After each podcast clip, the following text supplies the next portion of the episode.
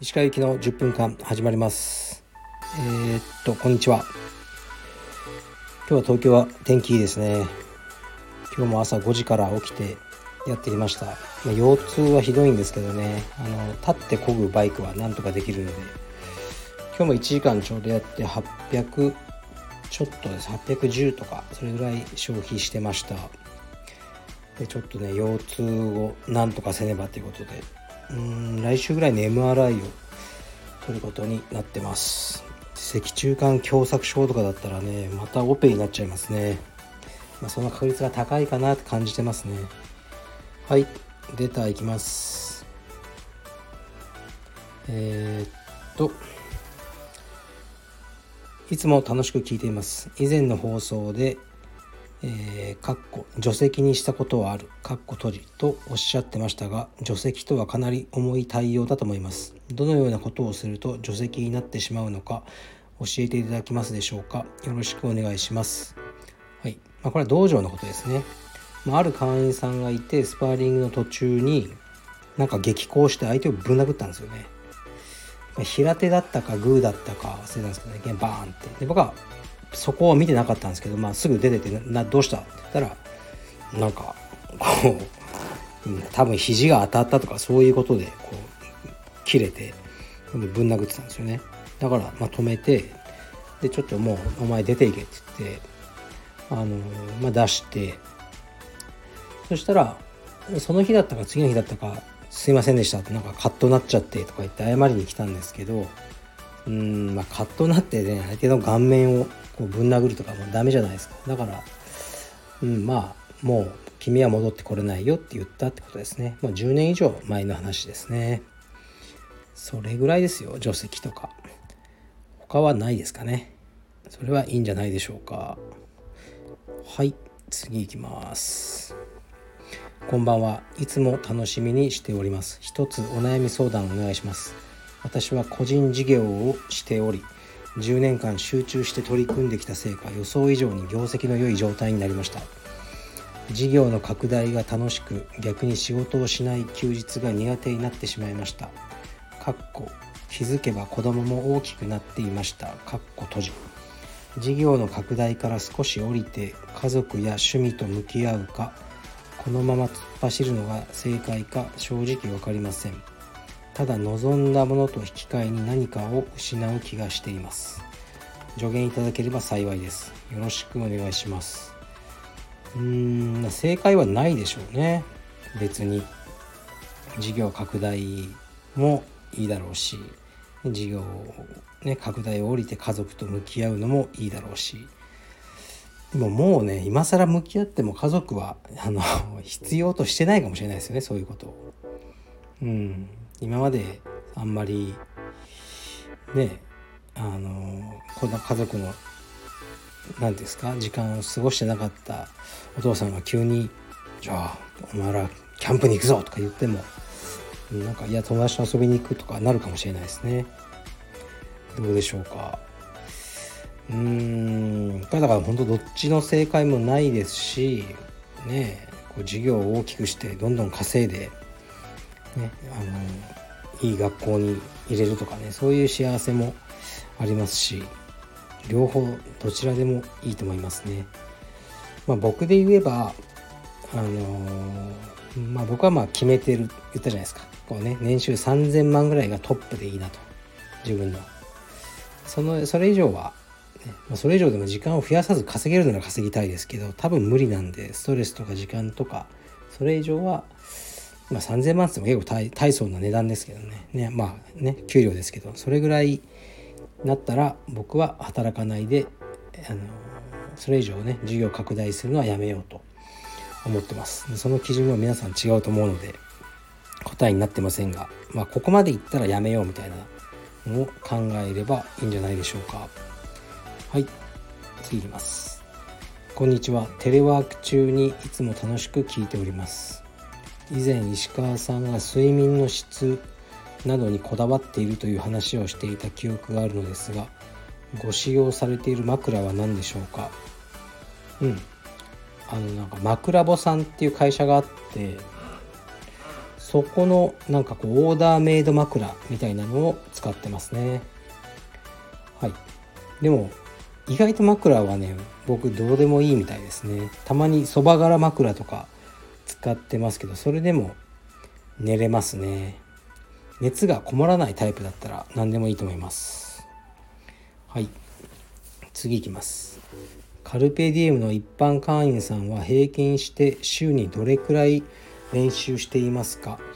うーん平均はねこれまあ計算すれば出るんでしょうけど週2ぐらいじゃないですかね。だから毎日来る人もいれば1ヶ月に数回の人もいるからねそれを平均して出すのってあんまり意味がないじゃないですか。うん。まあ様々ですっていうそのどの道場もそうだと思いますね。うちの道場がなんか他の道場に比べて参加率が高い低いっていうのはあまりないかもしれないですね。まあ僕は週2ぐらいがおすすめかなと思ってるんですよね。練習するなら。週2か週3うん週3でもね大人が週3通うって大変ですよね。週1でも立派なもんだと思います。ねまあ、各言う僕はあのねあのなんだろう。エニタイムフィットネス1ヶ月で3日ぐらいしか休んでないですけどね、うん、僕はねあのやり始めたらやるんですよね。はい。えー、っと次いきます。柔術を始めてから茶帯まで与えてくれた先生が移籍してしまいましたもし黒帯になれる時が来るのならばその先生からいただきたいと思うのですがそれは失礼にあたるのでしょうか？もしくは不可能なのでしょうか？ご意見お聞かせください。かっこ Amazon 先生にも同じ質問をしています。うん、そうですか。Amazon の答えは知りませんが、これはその先生についてそっちの道場に行く以外無理ですよね。同じアフィリエーション内じゃないと帯は出せないっていうふうに決まってますので、まあ、IBJJF に関してはですよ。だからその無理ですね。今自分はいてっていう。そう。あの、帯って道場ね、そしてその連盟が出すもので、ね、先生が出すという要素は低いんですよね。だからそう生徒さんとかは、まあ、この先生からもらったって意識でしょうけどまあカルペディウムのね例えばなんだろう疲労とかでもらった生徒さんは橋本先生からもらったと思うかもしれないですけど僕の名前が書いてると思うんですよね症状に。それだから僕からもらったってことですからね。今ねそんなもんいらねえってこう破り捨てたい人はどうぞ。だからどうですかね。そのこの先生についていくしかないしなんか心の帯はもらえるかもしれないですどっかね河原とかであって「お前黒帯だありがとうございます」みたいなねその心心だけでも帯っていうのは連盟に承認されて正式な帯になるのでそれは無理ですね失礼に当たるかどうかはうん、その先生の考えでしょうかね。はい。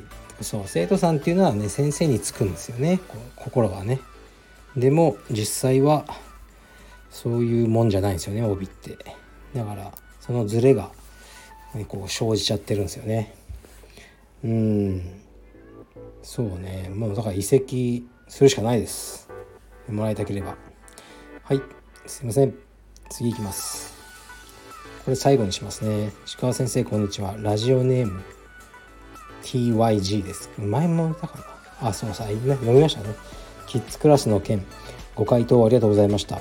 先日、私の息子がスパーリングでクローズドから腕十字を決めて熱くなりました。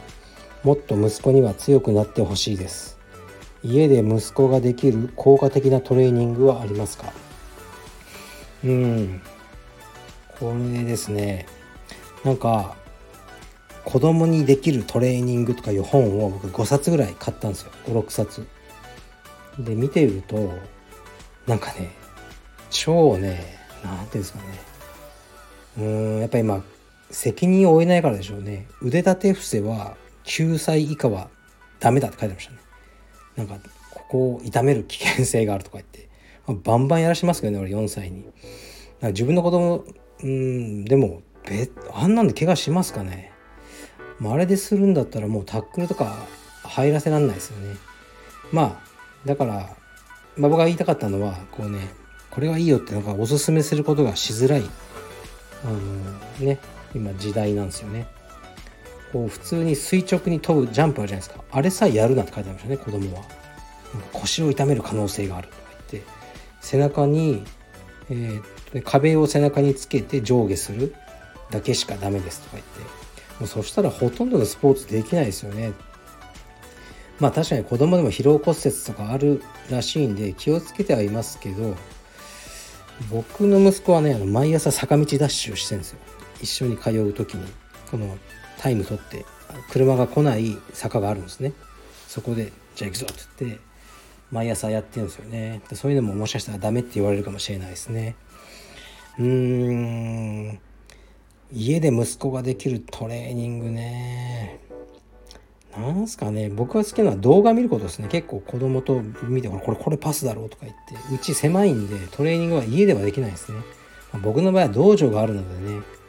ちょっと皆さんとは違うんですけどもしそういう場所がなければあとブリッジですね。ブリッジは超やらしてます、うん、ブリッジぐらいでいいんじゃないですか。あとは動画を見せてほらここでねこのこれバック取られてるでしょとか言うと意外と4歳なのに次のスパーリングでその点を改善してきたりして面白いですよ。はい。じゃあそれぐらいしか言えないですね。はい。では、えー、今日は1時半に息子を幼稚園に迎えに行って6時までやつと遊びます、はい、まあキッズカースやりますけどね。はい。では失礼します。